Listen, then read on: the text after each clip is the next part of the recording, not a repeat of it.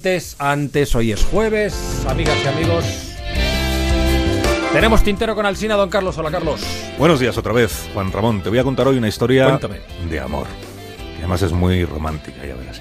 Entre un médico innovador muy prestigioso y una periodista de televisión. Ella se llama Benita Alexander, es productora de la cadena NBC norteamericana.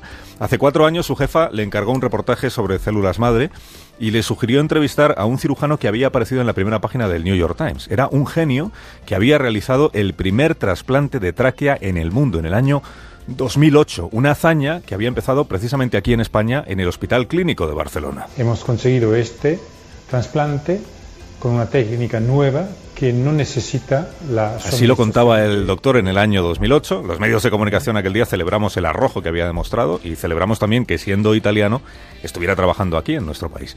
El doctor Paolo Macchiarini, al que aquella proeza le procuró un titular en el diario italiano La República, un titular que decía ven a operar a casa y una llamada del gobierno de la Toscana le ofrecieron dirigir un laboratorio, poner un equipo de investigación universitario a su servicio. ¿no? Él aceptó la oferta, fichó por la sanidad italiana, luego le tentaron desde el Instituto Karolinska de Suecia, para allá que se fue, más tarde estuvo en una universidad pública rusa y entre medias hizo también algunos trabajos esporádicos en los Estados Unidos. Y entre medias conoció a Benita, la periodista, porque esta ya te he dicho que es una historia de amor muy romántica.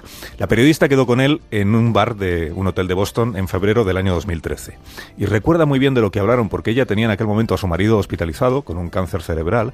Él estaba preparando el primer implante de una tráquea artificial en una niña de dos años y medio que se llamaba Hannah. Benita recuerda que en la conversación surgió el tema de su marido que estaba hospitalizado y que el doctor resultó ser extremadamente receptivo, un hombre muy cálido, al que volvió a ver después con la excusa del, del reportaje televisivo que iba a realizar con motivo precisamente de esa operación a la niña. ¿no? Se vieron durante semanas, ella ya había perdido al marido en, en Illinois y sin pretenderlo los dos empezaron a enamorarse. La única preocupación que tenía ella era una preocupación deontológica, porque la cadena de televisión es muy estricta respecto de la relación entre los reporteros y los entrevistados en los reportajes. Bueno, pero él no dejó de cortejarla, le regalaba rosas, le invitaba a cenar, le hablaba de Venecia, le revelaba algunos secretos que nadie sabía, por ejemplo, que él había operado a Bill y a Hillary Clinton, o al emperador del Japón, o a Barack Obama que formaba parte, le confesó, de un equipo de médicos eminentes que se turnan en una especie de guardia para pacientes VIP en todo el mundo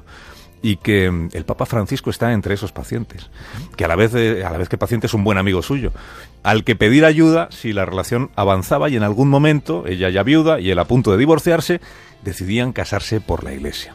Él le pidió matrimonio el día de Navidad. Solo había que esperar a que se produjera la separación de su primera esposa, Emanuela.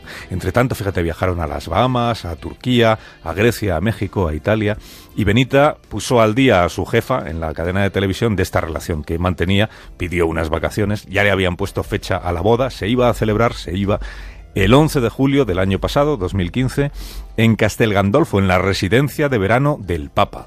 Y la, la iba a oficiar, naturalmente, el Papa, el Papa Francisco. Iba a cantar Andrea Bocelli, iban a asistir algunos invitados muy conocidos, Elton John, Russell Crowe, los Obama, los Clinton, los Sarkozy, los Putin, Vladimir Putin, el mismísimo Vladimir Putin, buen amigo también de este súper cirujano conocido en todo el mundo.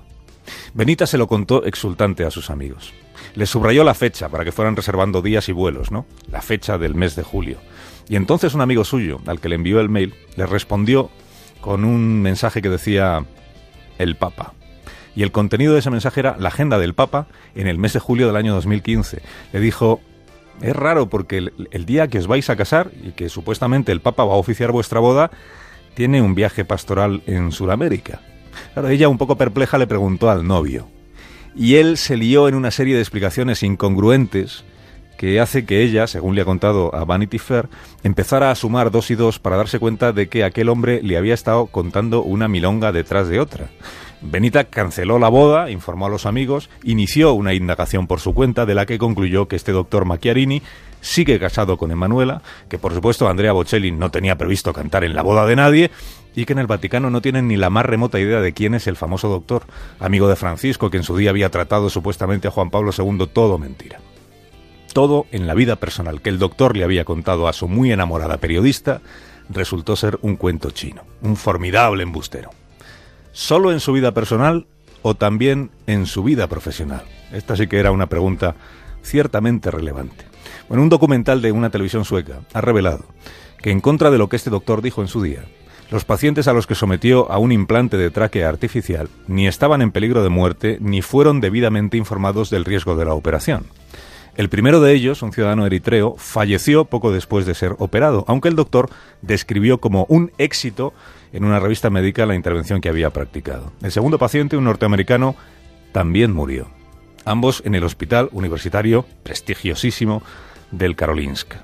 La tercera fue una mujer turca, que pasó dos años y medio en la unidad de cuidados intensivos como consecuencia de aquella operación.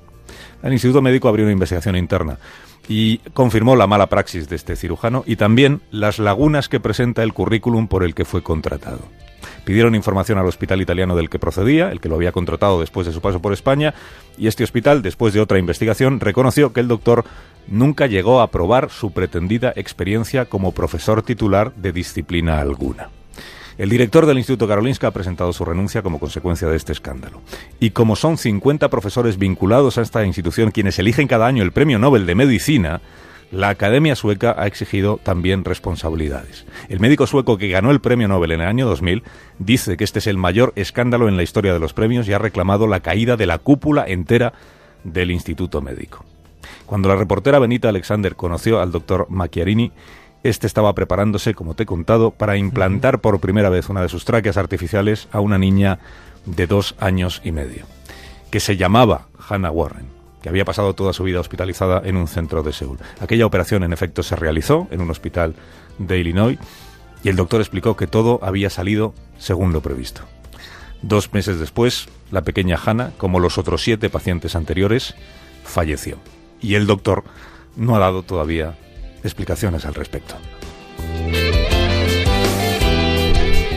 Vaya, vaya personaje.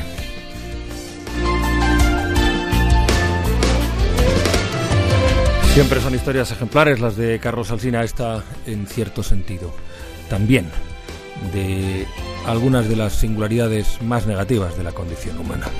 18 minutos pasan de las 12 de seres humanos, con seres humanos y en torno a ellos hablamos y hacemos la radio. Seguimos.